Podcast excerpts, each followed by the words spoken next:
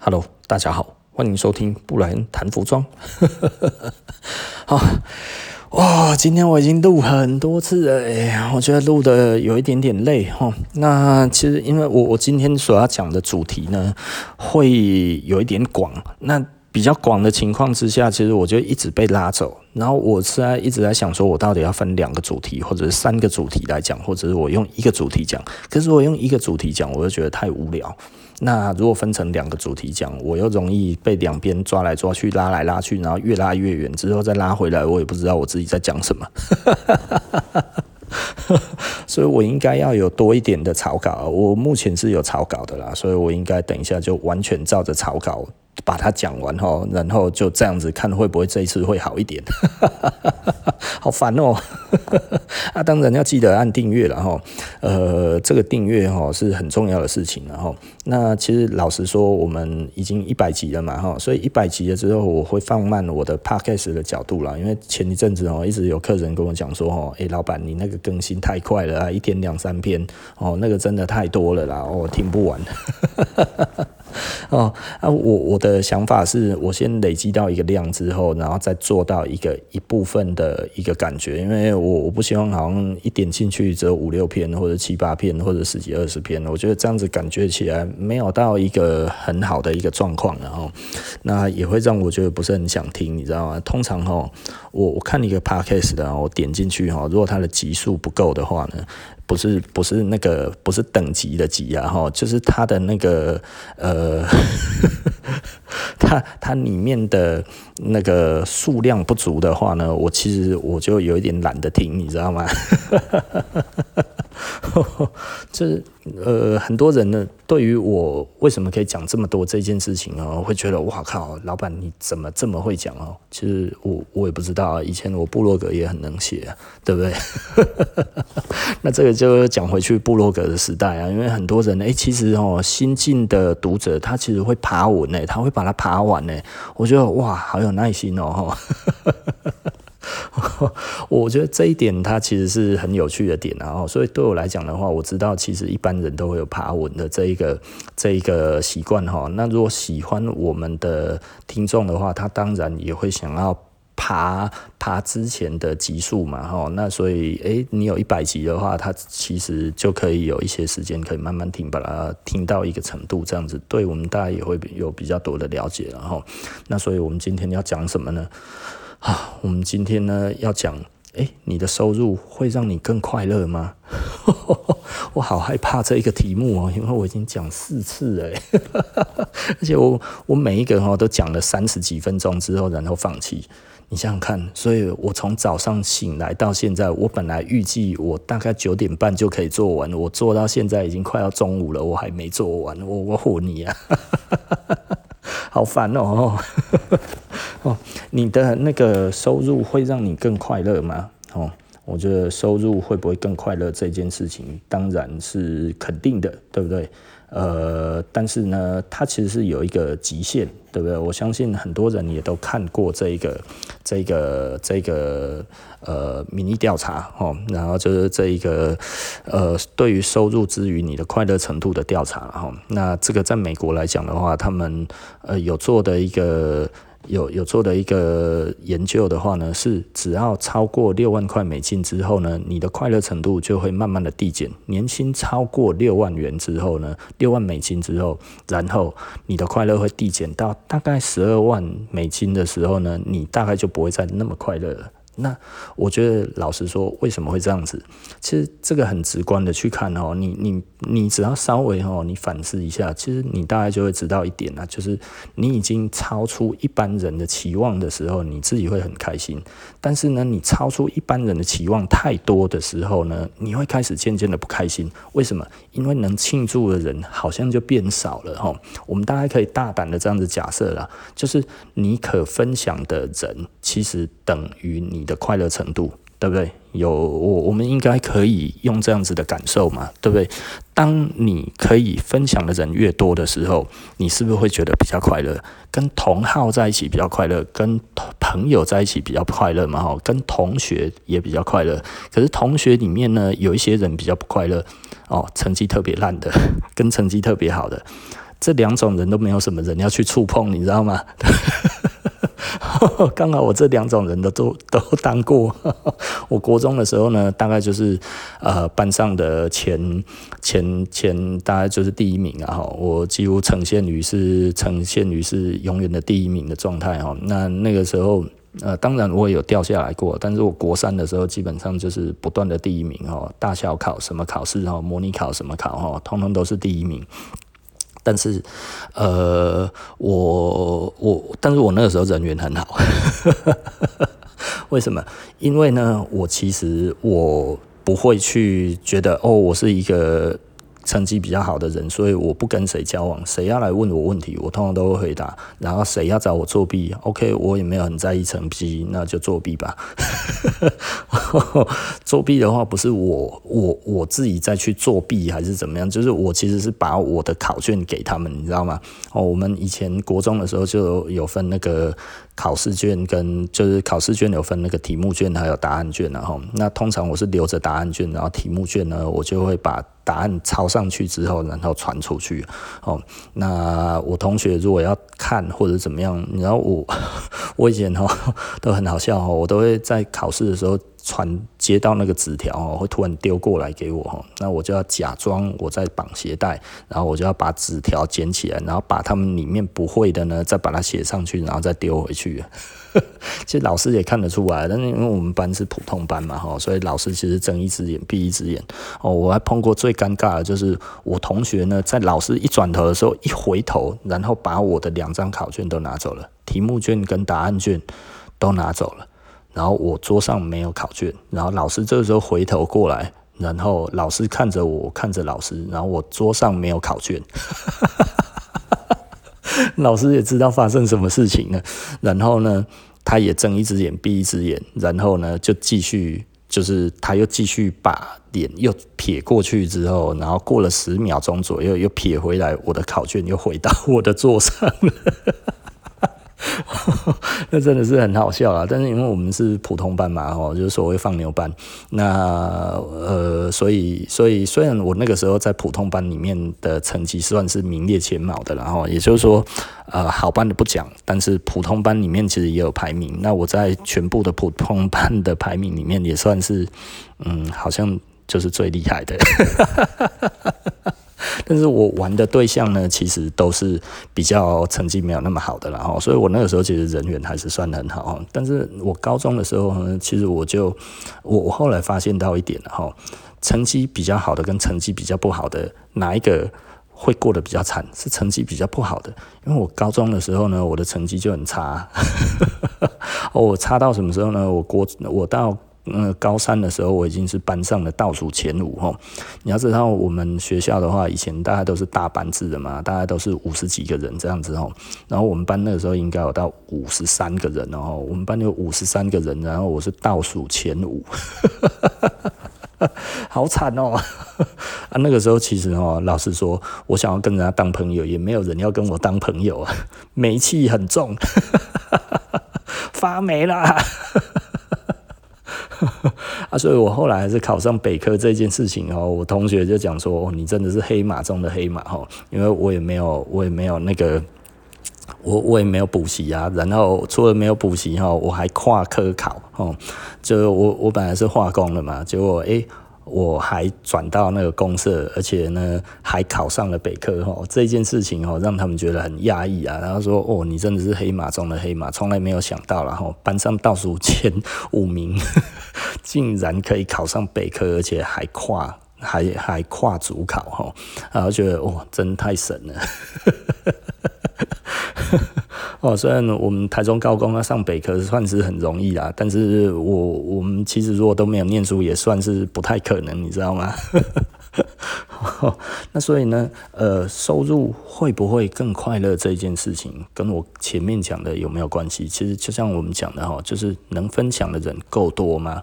然后呢，如果你要当前面的还是当后面的稀少的人，其实呢，你如果当前面稀少的人的话呢，也就是说你是班上的前三名，你要跟全班当好朋友，其实很容易的，对不对？只要你愿意。没错吧？哈，但是你当倒数前三名的话，你要跟其他人当当好朋友，我看真的是有点难啊。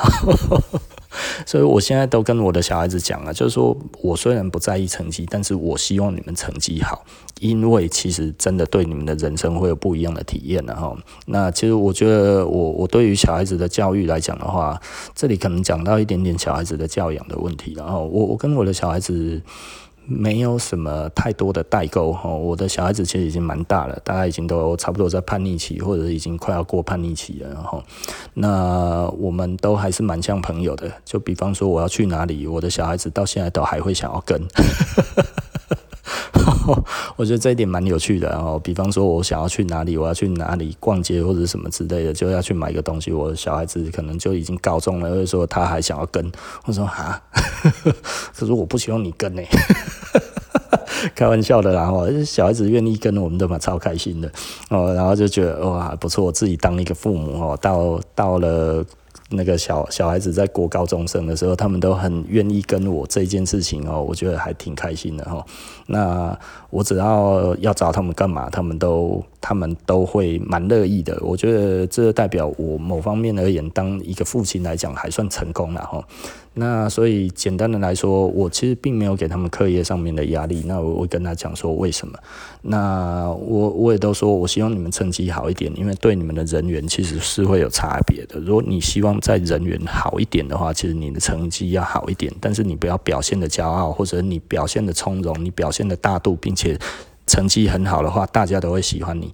但是相反的，如果你成绩没有那么好，其实大家就不会那么喜欢你，比较不容易喜欢你。然后为什么？对啊，因为我们纵观哈，你你看过所有的被霸凌的角色哈，就是我以前呃高中的时候有被霸凌，我国中没有被霸凌啊，对不对啊？我高中有被霸凌，我高中被言语霸凌的非常厉害嘛？为什么？因为成绩不好啊，成绩不好的话，就你你被人家讲什么的时候，其实你也没有办法反驳，你知道吗？然后。最近更那个就是言语霸凌我的，大概我们前 前几集大家有讲过了。我现在跟他还不错，你知道吗？我说哦啊，我那个时候成绩就很烂啊。他说我那个时候成绩也不好啊。我说啊，你成绩不好，你明明就很好啊。他说啊，我都嘛作弊的。我说干。不早说，哎、欸，我都是真金白银呢，我是完全不作弊的人呢，所以我考得很差，因为我上课都在睡觉，所以我就拿出睡觉的实力来考试，你知道吗？对不对？所以我们都考倒数前五名啊，就我看他也都是上课都在睡觉，你知道吗？所以我就觉得，哎、啊这样子啊，为什么你都可以考二十几名，甚至有的时候还十几名？哇，他他搞，我就觉得他很聪明，你知道吗？然后他就跟我讲，嘿，哪有啦，我能把作弊耶，嘿，我哪要？我说啊，真的假的？那你还有脸嘲笑我的成绩？哦，呃啊，但是老实说，他也比我认真，然后，那个我我现在讲起来都很开心的，而且我是真的很开心啊，因为老实说，我们其实现在就还蛮有话聊了。为什么呢？因为他是一个老板。我为什么提到他？其实我一直。我我觉得这是一个很有趣的一个想法哦。我觉得曾经，因为他带给我很难过的高中的生活哈，就是几乎每一两天他就一定要找一点东西搞噎着的，你知道吗？我就觉得，哎，靠妈，你跟我你讲这些到底是想要证明什么还是怎么样？你知道，你就会觉得哇，看很不爽。很不爽也没有办法，你知道吗？哦，因为他人缘就还不错啊，你就觉得哇，看他妈这这跟他冲突对我们也没有好处，你知道吗？啊，这也不是主因呐，哈，但是你就会觉得，哎，反正哦，我我们国中是那一种，那那一种放牛班哈，来这边都是好班的人的那一种的观念跟我们不一样哈，算了啦，哈，越越计较的话哈，头越痛啊。他以前其实也是有一点凶的一个学生啊，他虽然是好班的，但是他其实算是比较凶的那一种的人，然后那啊。反反反反正就是这样子嘛，讲起学生就是那个样子啊，讲起来现在听起来都还是一些 很奇怪的东西在讨论哦。好，OK，那所以这个我们就不多聊了。然后，那简单的来讲啊，就是诶、那为什么我们现在有话聊了这件事情？他我我觉得这其实是很有趣的，因为老实说了，我觉得出了社会之后呢，我我自己的感受了，嗯，收入很多人都很敏感。那所以呢，其实我们曾经啊，我我老婆哈，曾经好像呃在 Facebook 上面 po 了她去吃什么东西这样子，然后呢，呃，我们就有亲戚在下面酸言酸语。你就觉得哇靠，这个也实在是太太机车了，你知道吗？你就会觉得哇，怎么会这样？那所以我老婆说，那以后都不要 po 了，对不对？啊，后来家族的聚会或者什么那一些，我们身上要是有名牌，就全部统统都拿掉，对不对？那为什么？就是防止人家说闲话嘛。所以你比较有钱，你会比较开心吗？当你能够分享的人变少的时候，你就不会开心。所以后来为什么就是我们刚才讲的，就是哦同好的这些东西，就是当你在你既有的朋友上面你找不到开心、找不到快乐的时候呢，其实你就会去找同好。而你在同好这一边找到了这些安慰的时候呢，诶，你就会开始又有不一样的感受，在于你的人生里面，你又有不一样的想法嘛，对不对？我觉得这其实是一个很有趣的一个现象啊。就比方说，我最近在咖啡论坛上。然后我发了一个很简单的一个一个一个题目哦，然后问了之后呢，就是我就讲了，我就说大家是觉得充足比较重要还是烘豆比较重要这一件事情，结果诶变成现在台湾烘豆圈大家都在讨论的东西耶。我我可能蛮有议题能力的啦，所以这一点我也有一点吓到了。就是说我其实没有刻意要去讲什么东西，但但是哎、欸，好像大家觉得这个题目蛮有讨论的空间的，而且它有一点点尖锐了哈，因为我们直接刺中了，刺中了，刺中了两个族群的心里面的一个痛啊。哦，因为台湾哈冲煮跟烘豆这两个东西是完全分开的哈。很多人在讲冲煮的人呢，他其实完全不会烘豆。可是对我们会烘豆的人而言呢，其实冲煮我们大概比较知道它的问题在哪里。可是一直在讲冲煮的人呢，他会觉得器材很重要，磨豆机要很重要，然后水要很重要，滤纸很重要，滤杯很重要。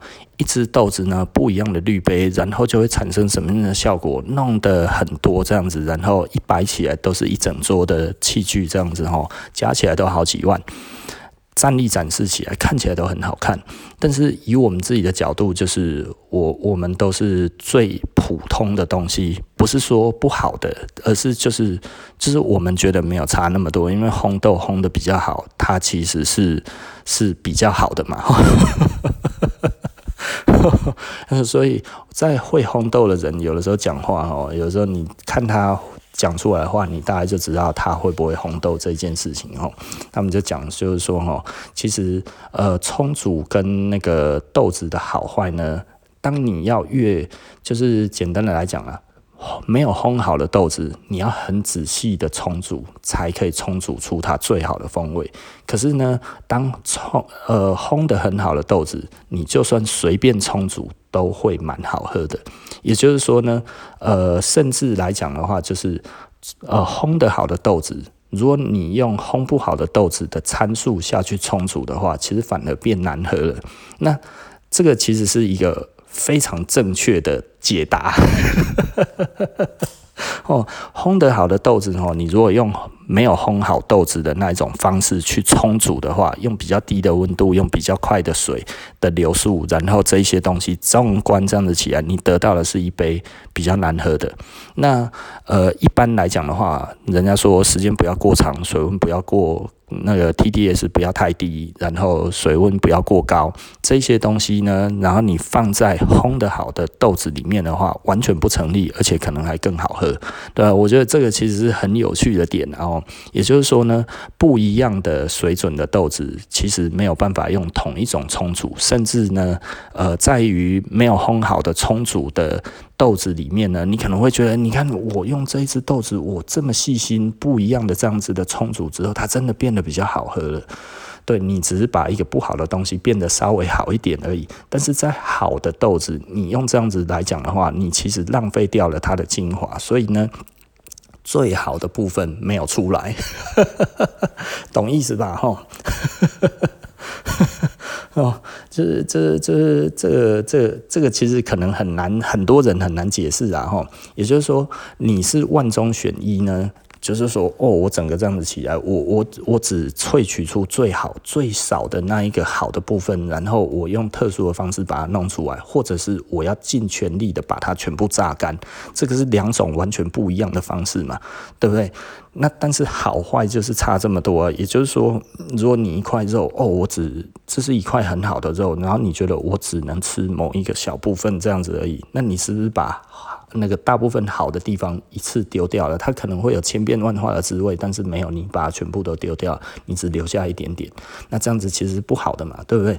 那但是呢，你把不好的，然后你的确你只拉那一点点小小出来，它的滋味是最美好的，但是也不过就是那样子而已，你其他的东西你都吃不到，对不对？这其实是两种完全不一样的概念嘛，哈。所以我们再回来再去谈 收入会不会比较快乐？你看我又飞掉了。好烦哦，哦，那所以呢，呃，简单的来说啦，哈，也就是说呢，如果我们不能跟人家分享这件事情到底重要还是不重要，嗯，老实说，这又分成两个范畴了，对不对？哦，就像我在玩古着，我玩古着的东西，基本上没有什么人可以跟我分享，这、这、这、这个。这辈子哦，恐怕很难找到有跟我类似的收集的的情况的人哦，而且尤其我特别自己在在收集的，这个真的是一条根本是又臭又长的路，你知道吗？我根本不太可能可以找得到同好，因为我还没有写书，如何会有同好？这是一个崭新的、没有人在研究的领域，你知道吗？所以我不会有同好。然 后，那有一些人其实是喜欢找认同感，那我不是喜欢找成认同感，我找的是成就感。哈，那也就是说，我把这个东西变成一个系统之后，如果有人喜欢，这个是我的成就感。我的我的人生的成就感，我一直在找寻人生的成就感，而不是在找人生的认同感。所以呢，其实这个其实大概就是我我今天所最主要要讲的东西啊。也就是说呢，你到底是不是在找成就感，或者你是在找认同感这件事情，对我来讲的话呢，我觉得，呃，如果你在寻找的其实是认同感的话，你其实就很容易迷失。为什么？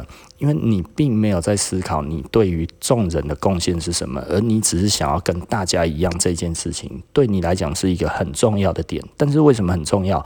有一些人会陷入一些迷失啊，他会觉得人脉才是最重要的哈。但是人脉其实是来自于你的能力的，也就是说，当你可以被依赖的时候，你才会自然而然的产生人脉嘛，对不对？这个是最稳固的人脉。但是这个稳固的人脉其实并不是来自于认同感诶，其实这个东西是来自于你是不是做到了呃。一个领域里面的翘楚，也就是说，这个是不是成就感？你如果这个东西对你来讲是一个成就，或者对别人而言是一个成就来讲的话呢，其实这个依赖是会直接来的，它其实是顺势来的，它不是，呃，他要怎么说？他不是强求来的，你知道吗？他不是哦，我跟你表现的一样，我想办法。表现的投其所好，投你所好之后，然后呢，我变成我们是同好，不是这样子。它其实是一种，OK，我今天做出来的这一个东西，然后呢，让你觉得我不错，然后主动的过来，希望诶，我们可以分享这些东西。我觉得这个其实才是真的，对不对？所以简单的来讲啊，哈，我我老实说，我一直没有被收入所迷惑。其实我从来不。不去思考我的收入，你知道吗？所以你你常人家会问我说，你到底赚做多少钱的时候，我其实我搞不太清楚。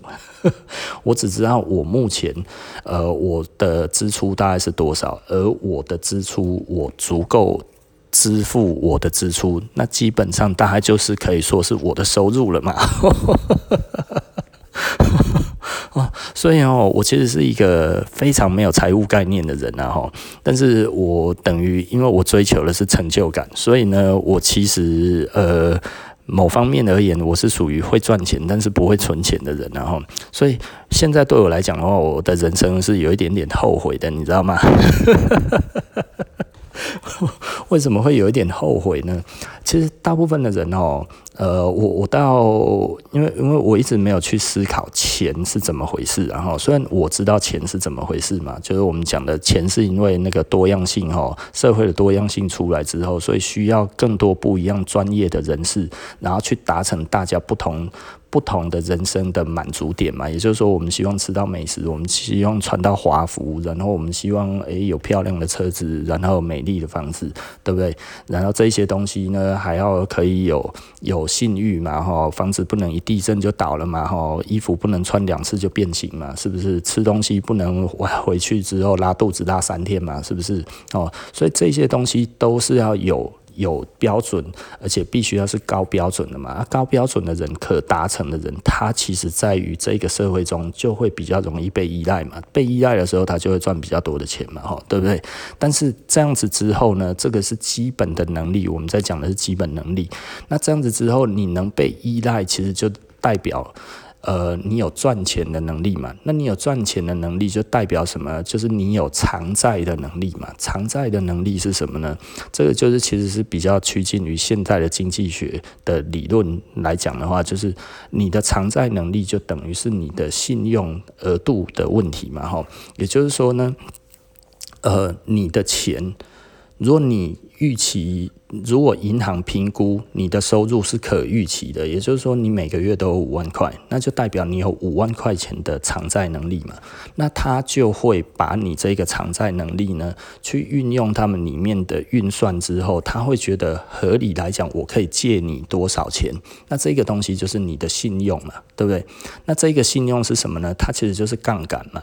那也就是说呢，如果你善用你的杠杆来讲的话，其实你就可以得到更多。的收入嘛，哈，那对我来讲的话，我其实很后来才意识到杠杆的问题。那所以呢，我觉得对我来讲的话，其实杠杆并不是，并不是我所认为的我的想要的人生，因为我们比较趋近于做实业的人嘛，哈，所以我们就会觉得收入等于能力等于被依赖的程度嘛，对不对？那你不会想说这一些能力跟那个被依赖的程度，它应该要。被成为一个信用平等之后，然后呢，你还可以再去做更多的呃杠杆上面的呃，该要怎么讲？利润吗？或者是金钱？因为我对于纯金钱没有兴趣啦，所以以这样子来看的话，我就会觉得这个我真的是兴趣缺缺啊。所以一开始其实我对于扩张我的信用的意愿也不大啊，所以我扩张我的信用用在哪里呢？用在房地产而已哦，因为我老婆很想买，那所以买了之后就又不小心赚钱了，所以我也哦第一次意识到所谓的信用。信用的那个的杠杆之后，它其实真的其实是蛮轻松就可以赚到钱的，但是我又觉得这个钱我不是很想赚，哦，所以简单的来说了哈，所以这个对我来讲的话，我到后来我才发现，其实我这样子的想法是错的。那我当然我又会再回去去思考，诶，在于杠杆上面，我大概要怎么样运用了？那但是这个老实说了哈。呃，我觉得杠杆这个东西呢，并不是一个非常稳固的收入，它不能被当成固定收入，然后，但是呢，它跟被动收入又不一样，然后我必须要讲了哈。那被动收入其实老实说，被动收入是成立的，并且是存在的，所以不要去思，不要去觉得这个并不存在。只不过呢，被动收入一定要有很大的资本啊，所以呢，你有很大的资本来自于哪里呢？其实就是你的能力跟你的被依赖的程度之后，然后去做了一个杠杆。之后，这一个杠杆让你获取到更多的资金之后，然后它变成一个所谓的被动收入。呃，被动收入有很多种了哦，但是都是要很多很多的钱，而且不是零风险的哈。所以老实说，被动收入就是当你有的时候，你还是要时时检视然后 啊，我们其实这一集也不是最主要讲这个，而是我们在讲的就是说，那那你你到底要选择什么样子的人生？你要的是呃呃，你你要的是被认同的这种人生，或者是你要追求成就的这种人生？我相信。多数的人都比较想要追求有成就感的人生，然后而不是认同感的人生。那但是认同感的确会带来快乐，但是成就感的确也会带来快乐，然后因为你的这个快乐其实是来自于更多的人，诶，受到你的影响之后，而他有不一样的生活嘛？就像有的时候我在讲这些东西，其实我是以利他的一个角色去去讲的，所以有一些人会觉得，诶，我讲的这样子是不是其实会让我自己的顾客他少了一些收入，在于娱乐上面？嗯。我觉得我不是这样子想的，因为这样子的确是成立的。哦，他可能他会觉得，诶，我是不是现在要开始好好的思考，不要这么挥霍我的金钱，对不对？呃，简单的来说，哈，那如果我的方式是有用的，是不是有一些人听了之后，他因此而赚了更多的钱之后，他会想到我这件事情，其实也是成立的嘛，哈。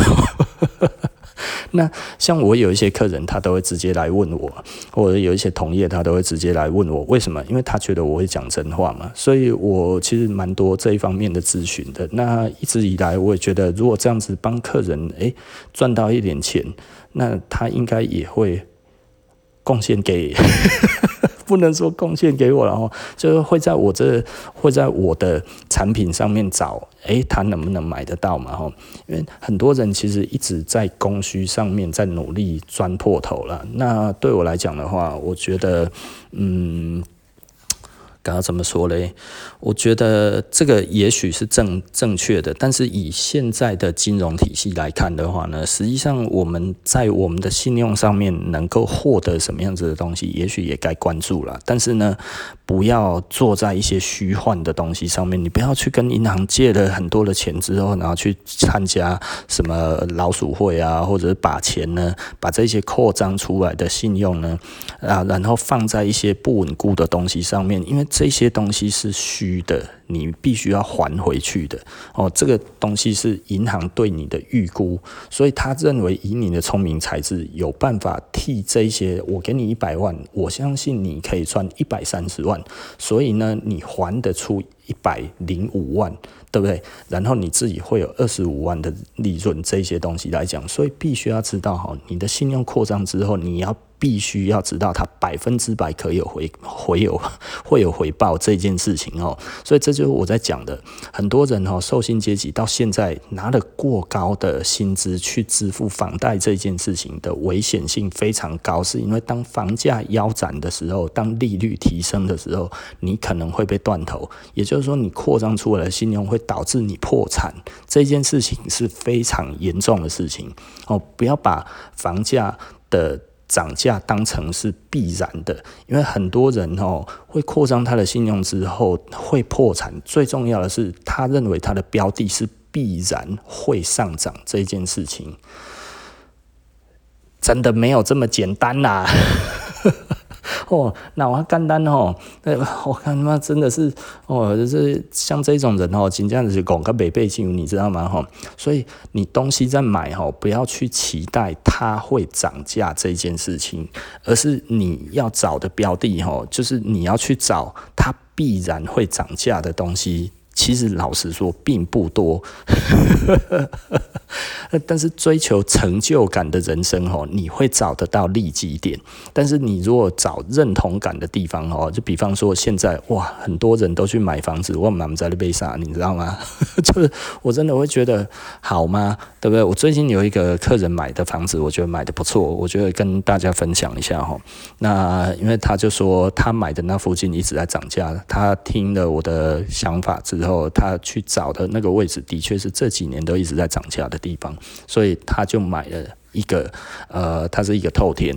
那也没有很老，那我看了一下他开那个 Google Map 给我看哈，那附近呢其实诶还有不错的题材，公园也近，学校也近，各方面都近哈，然后附近还有很多的空地还没有开发，而那一个东西是二手屋，那二手屋来讲的话呢，基本上嗯它的单价其实比附近的还低，那我就觉得这样子至少你的支撑是找到了，也就是说如果房价开始在跌的时候，其实你还有。一些空间，那而且附近还在涨，其实就不容易跌，对不对？我觉得如果你住这样子的地方，我就觉得那个是 OK 的，我就觉得诶，这样子买的还不错，而且呢，房贷在他自己的那个房贷在他自己的那个那个占比里面大概只有两成多，我觉得诶、那这样子也是很轻松，就是表示你可以轻轻松松就买下这一个东西嘛，哈。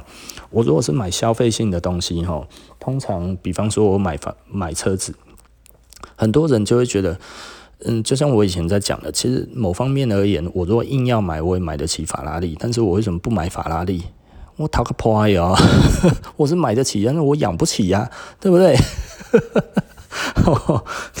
所以这个这个是你只要稍微计算一下，你就知道是不可行的嘛。所以对我来讲的话，我觉得车子对我来讲大概就是一定的程度。我觉得一百多万对我来讲就已经太多了，然后超过两百万我就觉得不太值得了。那很多人就会知道我买很多摩托车啊。其实我现在是有一点点没有那么开心，然后，因为那个验车真的很麻烦。一次来好几十张哦，唬你啊，然后那我大小车都有了哈，所以便宜的、贵的都有。那我我我是想要把我的一些便宜的车子把它处理掉哈，不是不好的车子啊，就是它单价比较低的，然后因为我觉得我只想要留几台起来就好了，我慢慢的我想要处分掉我一些车子，那留大概可能留个十台左右就好了。那我我目前所想得到的十台的话，大概在脑袋里面就已经有出来了哈。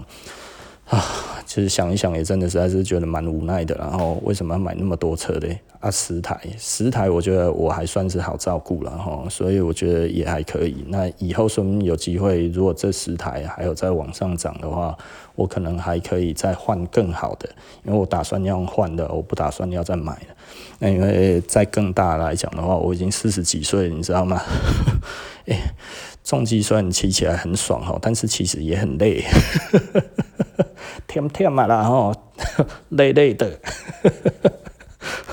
好 OK 啦吼。那所以呢，我觉得我们的结论大概就是，你要过的是什么样子的人生？你为什么会呃，你的人生过得没有那么的开心？那我觉得有的时候真的可以思考看看，是不是我们对于我们的人生在追求认同感上面多于成就感？如果在追求成就感上面比较多的话，也许你就不会去思考这一些那么世俗的东西。世俗哦，呃，我我希望大家可以用这方面的东西去思考一下了。我觉得这可能是一个很有趣的一个想法。然后，好，那今天不然谈服装，嗯，我们就谈到这里。那我们下期就不见不散喽，拜拜。